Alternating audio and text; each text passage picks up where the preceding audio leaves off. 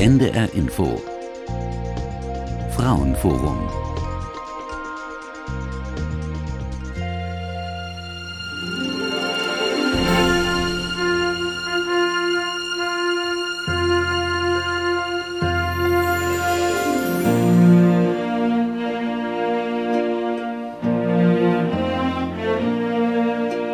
Wenn vor mir jemand sitzt und sagt, okay, ich brauche Unterhalt. Und wenn man dann sagt, nee, also wie ich es auch drehe und wende, ich kann nicht feststellen, dass sie noch unter irgendeinen Unterhaltsanspruch fallen, dann höre ich oft die erstaunte Frage, ja wieso, das kann doch nicht sein. Ist ein ganz großes Erstaunen.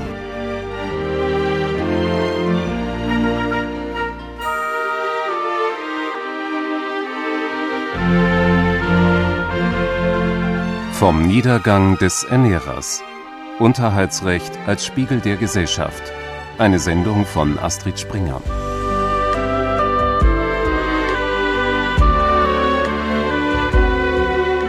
Als zum 1. Juli 1977 das erste Eherechtsreformgesetz in Kraft trat, schaffte es offiziell die Hausfrauenehe ab. Es geht von einem Ehemodell aus, in dem Frauen und Männer grundsätzlich gleiche Rechte und Pflichten haben. Das bedeutet, dass sowohl der Ehemann als auch die Ehefrau berufstätig sind. Die Mehrheit der nach dem Zweiten Weltkrieg geborenen Frauen war und ist nämlich so gut ausgebildet wie nie zuvor. Das neue Recht berücksichtigte diese gesellschaftliche Entwicklung und den Wunsch vieler Frauen, eigenes Geld zu verdienen und nicht mehr vom Mann abhängig zu sein. Wir waren ja vorher beide berufstätig. Jeder konnte seine Entscheidungen treffen. Wir haben uns über alles unterhalten und haben dann gemeinsam entschieden. Und mit dieser Vorstellung bin ich auch in die Ehe gegangen, dass das so weitergeht. Ich konnte mir nicht vorstellen, dass im Laufe der Ehe die Gewichtung sich verlagert, dass er Entscheidungen trifft und ich ausführendes Organ bin. Gleichberechtigung setzt wirtschaftliche Unabhängigkeit voneinander und damit in aller Regel Erwerbstätigkeit beider Partner voraus. Bleibt einer oder eine von beiden, immer noch meistens die Frau, um der Kinder willen zu Hause, dann schlägt das Pendel öfter als angenommen in die erste Hälfte des 20. Jahrhunderts zurück. Damals war eine Ehefrau gegenüber ihrem Ehemann nahezu rechtlos. Elisabeth Selbert, Rechtsanwältin und Notarin aus Kassel, kämpfte als eine der vier Mütter des Grundgesetzes 1948-49 vor allem deshalb so beharrlich um die Formulierung Männer und Frauen sind gleichberechtigt, weil ihr das Schicksal geschiedener Ehefrauen vor Augen stand. In ihrer Rundfunkansprache vom 18. Januar 1949 erinnert sie sich Ich sehe im Geist eine lange Reihe von Frauen, die im Laufe der Jahre in meiner Sprechstunde mir gegenüber gesessen haben. Geschäftsfrauen, Landfrauen und andere, die in ihrer Ehe aus irgendwelchen Gründen Schiffbruch erlitten hatten. Wie groß war immer das Erschrecken dieser Frauen, die vielleicht ein ganzes Leben lang hinter dem Ladentisch gestanden, als sogenannte Seele des Geschäftes den Wohlstand mit erarbeitet, in Kriegsjahren allein erarbeitet hatte. Wenn sie dann hörten, dass sie bei der Scheidung mit leeren Händen aus dem Hause gingen, weil sie nach dem bürgerlichen Gesetzbuch verpflichtet waren, im Geschäft oder im Betrieb des Mannes mitzuarbeiten, ohne allerdings an dem Gewinn oder dem Vermögen beteiligt zu sein. Wissen überhaupt die meisten Frauen, wie rechtlos sie sind? Das bürgerliche Gesetzbuch in seinen Tendenzen widerspricht in einer ganzen Reihe von Bestimmungen der Würde und der Wertigkeit einer persönlichkeitsbewussten Frau. Seit 1977 macht das Eherecht einem Ehepaar keine Vorschriften mehr darüber, wie es sich die Aufgaben innerhalb der Familie teilt. Wer das Geld verdient und wer die Kinder erzieht bzw. den Haushalt versorgt. Doch in vielen Ehen herrschten ungeschriebene Gesetze. Wollte die Frau arbeiten gehen, durfte sie das oft nicht. Es ist verboten oder ich musste gucken, dass ich jemand für meine zwei Kinder hatte, dass ich arbeiten gehen konnte. Er hatte Angst, dass ich da selbstständiger werde und dass ich halt aufgeschlossener oder halt selbstsicherer werde, dann, wenn ich dann arbeite gehe. Eine Frau mit eigener Meinung, sagt mein Mann, ist nie was wert, was ich tu und was ich rede. Es ist sowieso verkehrt. Ihrer bisherigen Tradition konnte die Ehe aus vielerlei Gründen nicht entkommen. Historisch beruht sie auf strenger Arbeitsteilung der Geschlechter, die seit knapp 500 Jahren mit den drei immer gleichen Argumenten begründet wurde der göttlichen Vorgabe, der Natur und der Sittlichkeit, die es der Frau verbiete, dem Manne gleich zu sein. Diese Entwicklung setzt mit Martin Luther und dem Protestantismus ein. Mit der Reformation galt nämlich nicht mehr die Nonne, die Braut Christi, als die gottgefälligste weibliche Existenzform, sondern die der Ehefrau und Mutter. Eine Idee, die mit Jean-Jacques Rousseau im 18. Jahrhundert neue Schubkraft erhielt und auf ganz Europa übergriff. Am Muttermythos deutscher Prägung haben zum Beispiel Heinrich Pestalozzi mit Unterstützung der preußischen Königin Luise und vor allem die Nationalsozialisten mitgewirkt. Im Familienrecht des bürgerlichen Gesetzbuches von 1900 schlug sich der Muttermythos darin nieder, dass die Rollenverteilung qua Geschlecht zur alleinigen und unumschränkten Entscheidungsgewalt des Mannes in allen ehelichen Angelegenheiten führte, wovon Elisabeth Selbert bereits sprach. Das im Verhältnis dazu radikal moderne Eherecht von 1977 konnte gegen die Rollenklischees der guten Ehefrau und Mutter daheim und dem Mann als Alleinverdiener und Ernährer draußen im feindlichen Leben schon deshalb wenig ausrichten, weil sie im Unterbewusstsein häufig immer noch fest verankert waren und sind. Der moderne Mann zeigt sich verbal aufgeschlossen, im praktischen Verhalten jedoch häufig starr. Bei einem Kind, denke ich, haben wir uns noch relativ viel geteilt bei der Hausarbeit. Bei zwei Kindern wurde es die Mitarbeit von meinem Mann weniger. Der hat halt dann gesagt, ich habe einen Beruf zu tun, also sich damit auch teilweise rausgeredet. Und bei drei Kindern hatte ich dann das Gefühl, ich mache das alles alleine. Ich bin wirklich derjenige, der nur einen Dreck wegputzt. Nun war das Herzstück der Reform von 1977 aber sowieso nicht die Gleichberechtigung in der Ehe, sondern die Abschaffung des Schuldprinzips. Bis dahin hatten schuldig Geschiedene keinen Anspruch auf Unterhalt, und schuldig geschieden wurden beispielsweise Frauen, die ihren ehelichen Pflichten nicht nachgekommen waren. Um diesen Reformschritt ist zwischen den politischen Parteien erbittert gestritten worden. Zerrüttungs- statt Schuldprinzip bedeutete nämlich erleichterte Scheidung und damit Unterhalt ohne Schuldspruch. Dagegen gab es heftigen Widerstand seitens der CDU-CSU. Wäre es nach den Vorstellungen von SPD und FDP gegangen, wäre schon damals, also vor 30 Jahren, der nacheheliche Unterhalt zeitlich eng auf eine kurze Übergangszeit begrenzt worden, bis die geschiedene Frau und Mutter das nötige Geld wieder selbst verdienen konnte. Was stattdessen geschah, erläutert die Politikwissenschaftlerin und Juristin Dr. Sabine Berghahn. Sie arbeitet am Otto-Suhr-Institut in Berlin. Es war zu einem historischen Kompromiss gekommen, in dem die konservative Seite zugestanden hat, dass Ehen geschieden werden können nach einer gewissen Zeit, auch wenn eine Person dem widerspricht. Und die SPD, die sozialdemokratische Seite, hat zugestanden, dass der Lebensstandard von nicht erwerbstätigen Ehefrauen auch noch erhalten bleiben soll wenn die Frau dann nur noch Unterhalt bekommt. Also grundsätzlich sollte sie zwar eigenständig sein im wirtschaftlichen Sinne, aber wo das nicht möglich ist, sollte sie Unterhalt bekommen und zwar nach den ehelichen Lebensverhältnissen. Nun existierte ja bereits der Widerspruch zwischen der Forderung des Eherechtes nach Berufstätigkeit der Ehefrauen und Mütter einerseits und dem Festhalten an der traditionellen Hausfrauenrolle während der Ehe andererseits. Dieses Auseinanderklaffen von Recht und Realität wurde durch den politischen Kompromiss noch verstärkt. Denn in der Praxis wurden die für den Ausnahmefall geschaffenen Unterhaltsansprüche schnell zur Regel.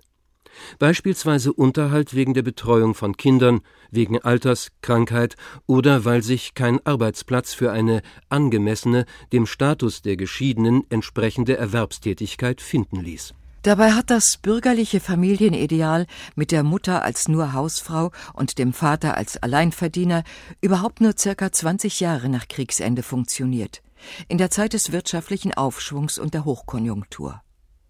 Zur Blütezeit des deutschen Wirtschaftswunders 1957 stellten sich entscheidende Weichen im Recht, die darüber hinaus die traditionelle Rollenverteilung bis auf den heutigen Tag zementieren sollten. Seit 40 Jahren gilt im Steuerrecht das Ehegattensplitting, das umso mehr Steuern spart, je mehr ein Partner, in der Regel der Mann, verdient, während die Frau nicht erwerbstätig ist. Ebenfalls seit 1957 knüpft das Rentenrecht die Alterssicherung fast ausschließlich an die Erwerbstätigkeit an, orientiert sich also am männlichen Lebenslauf mit durchgehender Berufstätigkeit während Kindererziehung und Hausarbeit grundsätzlich keine eigene Alterssicherung bringt, bis auf die Anrechnung von drei Kindererziehungsjahren. Die Hausfrauenehe war, vom Gleichheitsgebot des Grundgesetzes aus gesehen, immer unzumutbar. Wer das Geld verdient, hat nämlich auch die Macht. Und die Schieflage in den Machtverhältnissen zeigte sich dann am deutlichsten, wenn die Ehe in die Krise geriet. Als es zur Trennung kam, hat mein Mann mir meine Girokarte gleich weggenommen und hat das Konto gleich gesperrt. Also ich konnte praktisch kein Geld mehr holen. Und auch vom Sparbuch nicht. Das hat er mir auch gleich weggenommen. Bei der Bank hat es den Effekt, dass ich mir vorkam wie ein Sündenbock, also ein Verbrecher, ein Schwerverbrecher.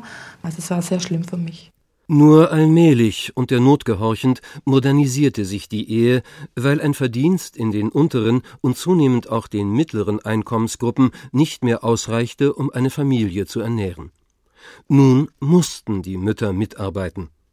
Der Königsweg, um Familie und Beruf zu vereinbaren, hieß Teilzeit. Das Problem der Politik war aber nun, dass in diesen Jahren seit 1977 praktisch keine politischen Maßnahmen ergriffen wurden, um Frauen bzw. geschiedene Ehegatten wirklich unabhängig zu machen, um Erwerbsförderung für Frauen in einem Maße zu gewährleisten, dass die tatsächlich wirtschaftlich eigenständig sein können.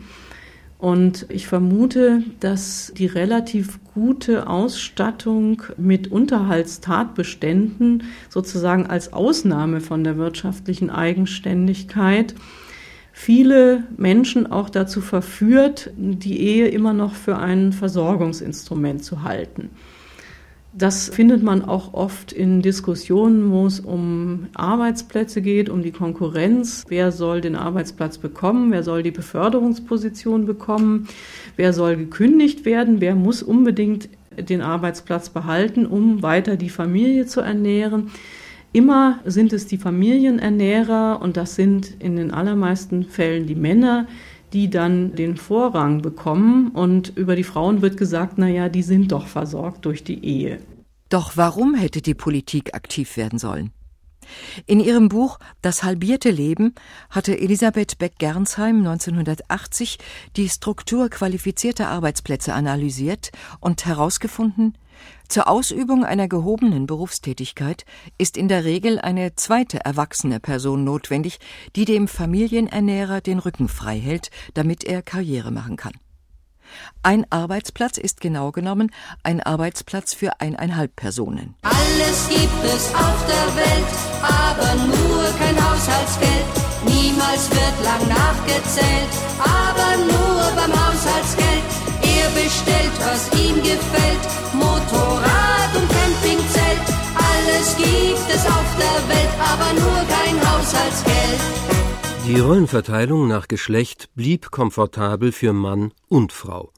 Er hatte seine häusliche Bequemlichkeit, und sie musste sich nicht im Berufsleben behaupten. Außerdem war vielen Ehefrauen der häusliche Friede ein kostbares Gut. Eine Emanze wollte ich nie sein. Aber wenn ich meine Bedürfnisse und Wünsche artikuliere und als Frau mit Ansprüchen auftrete, dann hat es immer so einen negativen Beigeschmack. Den wollte ich nicht.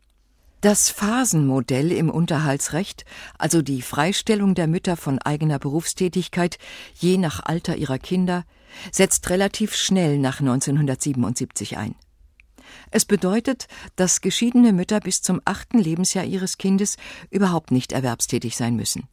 Mit dem Älterwerden des Kindes sind sie zu einer stundenweisen bzw. Teilzeitarbeit verpflichtet und erst wenn das Kind 16 Jahre alt ist, wird von den Frauen eine Vollzeiterwerbstätigkeit verlangt. Diese von den Familiengerichten entwickelte Praxis im Unterhaltsrecht gilt bis heute.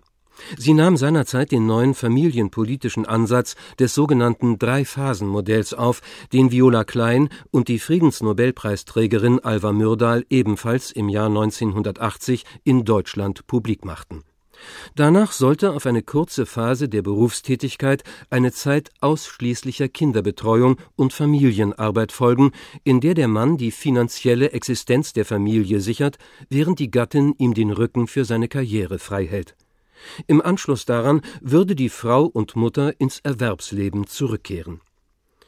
Die gerade zum zweiten Mal verschobene Unterhaltsrechtsreform wird wahrscheinlich die Kinderbetreuungsphase auf drei Jahre begrenzen, und zwar für die Mütter ehelicher ebenso wie nicht ehelicher Kinder.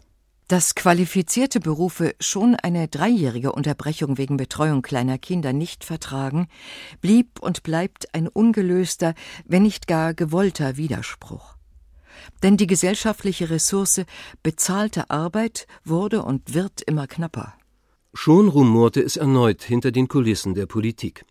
Der Groll über die Abschaffung des Schuldprinzips war nicht vergessen. Lore Maria Peschel-Gutzeit, heute Rechtsanwältin in Berlin, hat als Richterin und Justizsenatorin in Hamburg und Berlin das Unterhaltsrecht von Anfang an umgesetzt, begleitet und mitgestaltet. Sie beurteilte dessen Entwicklung in einem Interview von 1990 so. Mit der Wende in Bonn im Bundestag 1982 kam sehr schnell der Wunsch auf, die Unterhaltslasten fast stets der Männer, denn fast stets sind die Männer bei uns ja die Unterhaltsbelasteten, zu reduzieren. So konnte man das auch hören und lesen in der Regierungserklärung von Kohl im Mai 1983.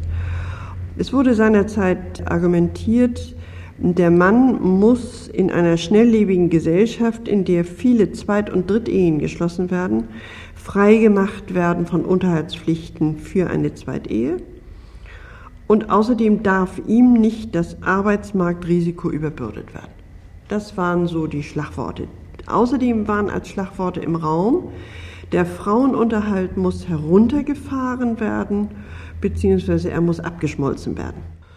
Und so ist dann schließlich das Unterhaltsrechtsänderungsgesetz, das 86 in Kraft getreten ist, auch verabschiedet worden. Und es hat eigentlich einen irreführenden Titel. Denn niemand bekommt aufgrund dieses Gesetzes einen Pfennigunterhalt mehr, sondern es ist ein Unterhaltsverringerungsgesetz. Es hat das Ziel, Ansprüche zu verringern. Also nicht erst in ferner Zukunft, sondern schon ab 1986 konnte der Frauenunterhalt sowohl zeitlich als auch in der Höhe begrenzt werden.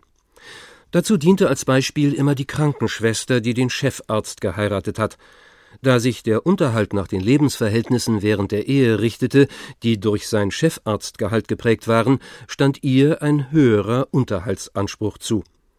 Das Abschmelzen bestand nun darin, dass die Anknüpfung an den höheren Lebensstandard ebenfalls zeitlich begrenzt wurde und danach ihr eigener, geringerer finanzieller Status vor der Ehe zum Maßstab genommen wurde nur etwa die Ärztin, die einen Postboten geheiratet hatte, konnte durch diese Regelung nicht getroffen werden. Zusätzlich listete das Gesetz neuerdings sogenannte Billigkeitsgründe auf, wann bzw. durch welches Fehlverhalten die Ex-Frau ihren Unterhalt verwirkt, indem sie zum Beispiel ihren Ex-Mann bei seinem Arbeitgeber anschwärzt oder den Haushalt oder die Kinder vernachlässigt. Lore Maria Peschel-Gutzeit beurteilte die Situation vor rund zwei Jahrzehnten so. Der hauptsächliche Fall, der unter diese neue Ziffer 6 fällt, ist der der sexuellen Untreue während des noch Bestehens der Ehe, also auch in Zeiten der Trennung. Ich möchte sagen, 98 Prozent aller Entscheidungen, die dazu ergehen, sind solche der sexuellen Untreue.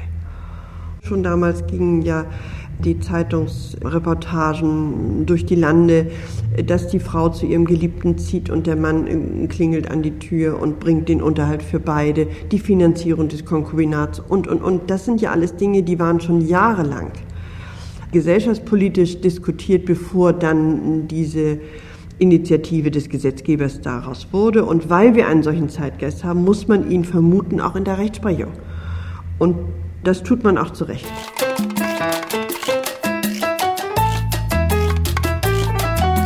Diese Pflicht zur sexuellen Treue wurde in der Folge als sogenannte nacheheliche Loyalitätspflicht auch auf die Zeit nach der Scheidung weiter ausgedehnt.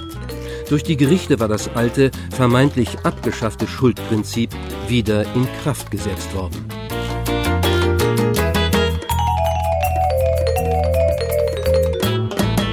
Die Rechtsprechung hatte unabhängig von der Gesetzeslage schon seit Beginn der 80er Jahre ein mindestens ebenso wirksames Mittel erfunden, um den Unterhalt zu drücken. Die sogenannte Anrechnungsmethode. Sie funktionierte folgendermaßen. War die Frau während der Ehe Hausfrau und Mutter und nicht erwerbstätig gewesen und hatte sie erst und nur wegen der Trennung eine Berufstätigkeit aufgenommen, so wurde ihr von ihrem Unterhaltsanspruch dasjenige an Geld abgezogen, was sie nun selbst verdiente. Also ich denke, man muss sich vor Augen führen, dass durch die Anrechnungsmethode eine Frau praktisch bestraft wird dafür, dass sie als Folge der Trennung sich um Arbeit bemüht. Wenn man sich klar macht, dass das Gesetz von ihr erwartet, dass sie möglichst bald auf eigene Füße kommen, dann ist das einfach ein Bruch. Dann wirkt das eigentlich kontraproduktiv. Dann muss sich eine solche Frau sagen, ja, da hätte ich es doch gelassen, dann hätte ich jetzt genauso viel Geld. Die Gedankenführung war auch deshalb unlogisch, weil der Gesetzgeber seit 1977 davon ausgeht, dass, wie schon mehrfach erwähnt, eine Ehefrau bis zur Geburt von Kindern berufstätig bleibt und nach der Familienphase auch wieder erwerbstätig sein wird. Anders wäre das gesetzliche Postulat von der Eigenverantwortung nach der Scheidung nicht zu rechtfertigen gewesen. Es handelte sich also um einen Widerspruch mehr im Familienrecht. Diese Verfahrensweise der Gerichte konnte nur so lange funktionieren, wie die in der Ehe geleistete Familienarbeit nichts wert war. Was mein damaliger Mann damit erreicht hat, ist einmal, dass ich selber auch das, was ich getan habe, überhaupt nicht im Wert erkennen konnte. Nach den Jahren, die ich mit meinem Mann gelebt habe und den ich immer wieder vor die Nase gesetzt gekriegt habe, oft liebevoll, aber trotzdem deutlich, wie wertvoll das ist, was er tut und wie wertlos meine Arbeit ist, beziehungsweise wie wichtig seine Unterstützung dabei ist. Dadurch fühlt es mir ganz unheimlich schwer, ein eigenes Selbstbewusstsein wieder aufzubauen.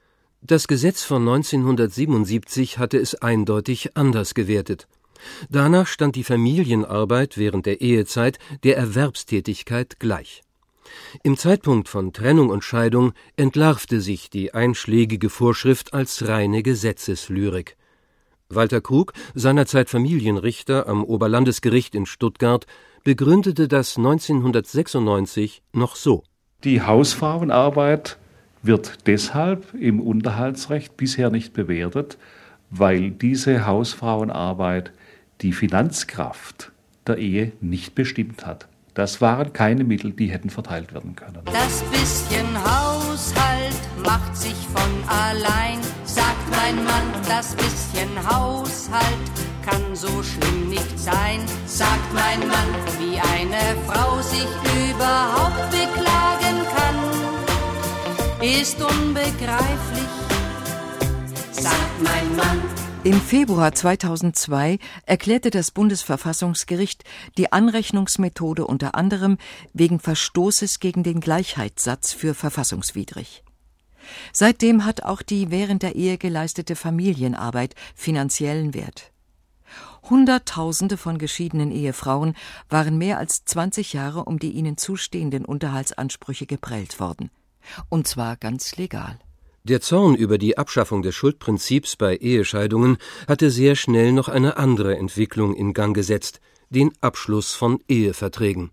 Viele Eheverträge enthielten per Formularvordruck unter anderem den Verzicht auf nachehelichen Unterhalt, auch für den Fall der Not und für den Fall, dass gemeinsame Kinder betreut wurden. Es dauerte mehr als 20 Jahre, bis das Bundesverfassungsgericht auch diese Praxis im Februar 2001 für verfassungswidrig erklärte die Rechtsprechung hatte auch so schon keine Gelegenheit ausgelassen, Unterhaltsansprüche ganz im Sinne des Gesetzgebers seit 1986 zu beschneiden. Bevor es an die eigentliche Unterhaltsberechnung geht, dürfen nämlich vom Einkommen des Unterhaltsverpflichteten diverse Beträge abgezogen werden. Was dann noch übrig bleibt, nennt sich das bereinigte Nettoeinkommen. Familienrechtsanwältinnen berichten, dass sich Männer beispielsweise nach der Scheidung ein neues Auto oder eine neue Hightech-Anlage kaufen und sich diese Belastung auf ihre Unterhaltspflichten anrechnen lassen dürfen, obwohl von Rechts wegen nur solche Schulden zu berücksichtigen sind, die während der Ehe gemeinsam gemacht wurden. Vom sogenannten bereinigten Nettoeinkommen zieht das Gericht den Unterhalt für die Kinder ab. Von dem, was jetzt noch übrig bleibt, gehen nochmals fünf Prozent für berufsbedingte Mehrkosten ab, wie Arbeitskleidung und Fahrtkosten. Doch damit immer noch nicht genug, wie Familienrechtsanwältin Dr. Ingrid Groß, Vorstandsmitglied im Deutschen Anwaltverein, erläutert. Dann aber kommt ein weiterer Abzug, das ist der sogenannte Erwerbstätigenbonus. Der beträgt nach ebenfalls übereinstimmend fast allen oberlandesgerichtlichen Leitlinien ein Siebtel dessen, was jetzt noch übrig geblieben ist. Man muss sich vorstellen, man soll einer Mutter, welche nur nicht gefragt wird, ob sie jeden Tag die Kinderbetreuung machen will und ob sie immer Lust dazu hat, die soll akzeptieren, dass der andere, der die gleiche Nähe zu den Kindern hat und die gleichen Aufgaben, dass man dem etwas lassen muss, damit er arbeiten mag und damit er Lust hat. Das ist nicht in Ordnung. Beim Kinderbetreuungsunterhalt darf es keinen erwerbstätigen Bonus geben. Der Verdacht liegt nahe, dass System haben muss, was im Unterhaltsrecht zunächst nur als Widerspruch im Detail erscheint. Was das zukünftige Unterhaltsrecht einfordern will, nämlich die finanzielle Selbstständigkeit von Müttern mit Kindern, wird bereits seit 30 Jahren systematisch unterlaufen. So erklärt sich, dass der Familienernährer nicht wirklich ausgestorben ist, sondern sich faktisch selbst abgeschafft hat. Dabei ist es ihm gelungen, die finanziellen Vorteile Stichwort Ehegattensplitting und den immateriellen Nutzen Stichwort häusliche Bequemlichkeit während der Ehe für sich zu behalten und die Kosten nach der Ehescheidung Stichwort Unterhaltsbegrenzung oder Ausschluss abzuwälzen. Verliert die Ehefrau ihre individuelle Nützlichkeit, dann wird sie via Unterhaltsrecht auf Staatskosten entsorgt. Rund zwei Drittel aller Geschiedenen erhalten entweder gar keinen oder nur einen Bruchteil des Unterhaltes, den sie benötigen. Nicht zuletzt deshalb gehören in Deutschland Alleinerziehende mit Kindern zu den ärmsten Bevölkerungsgruppen, die auf staatliche Unterstützung angewiesen sind. Das Spiel kann nun in der Zweit-, Dritt- oder Viertehe von vorne beginnen. So wie die zukünftige Reform bisher geplant ist, mit einer Verschärfung zu Lasten von Frauen.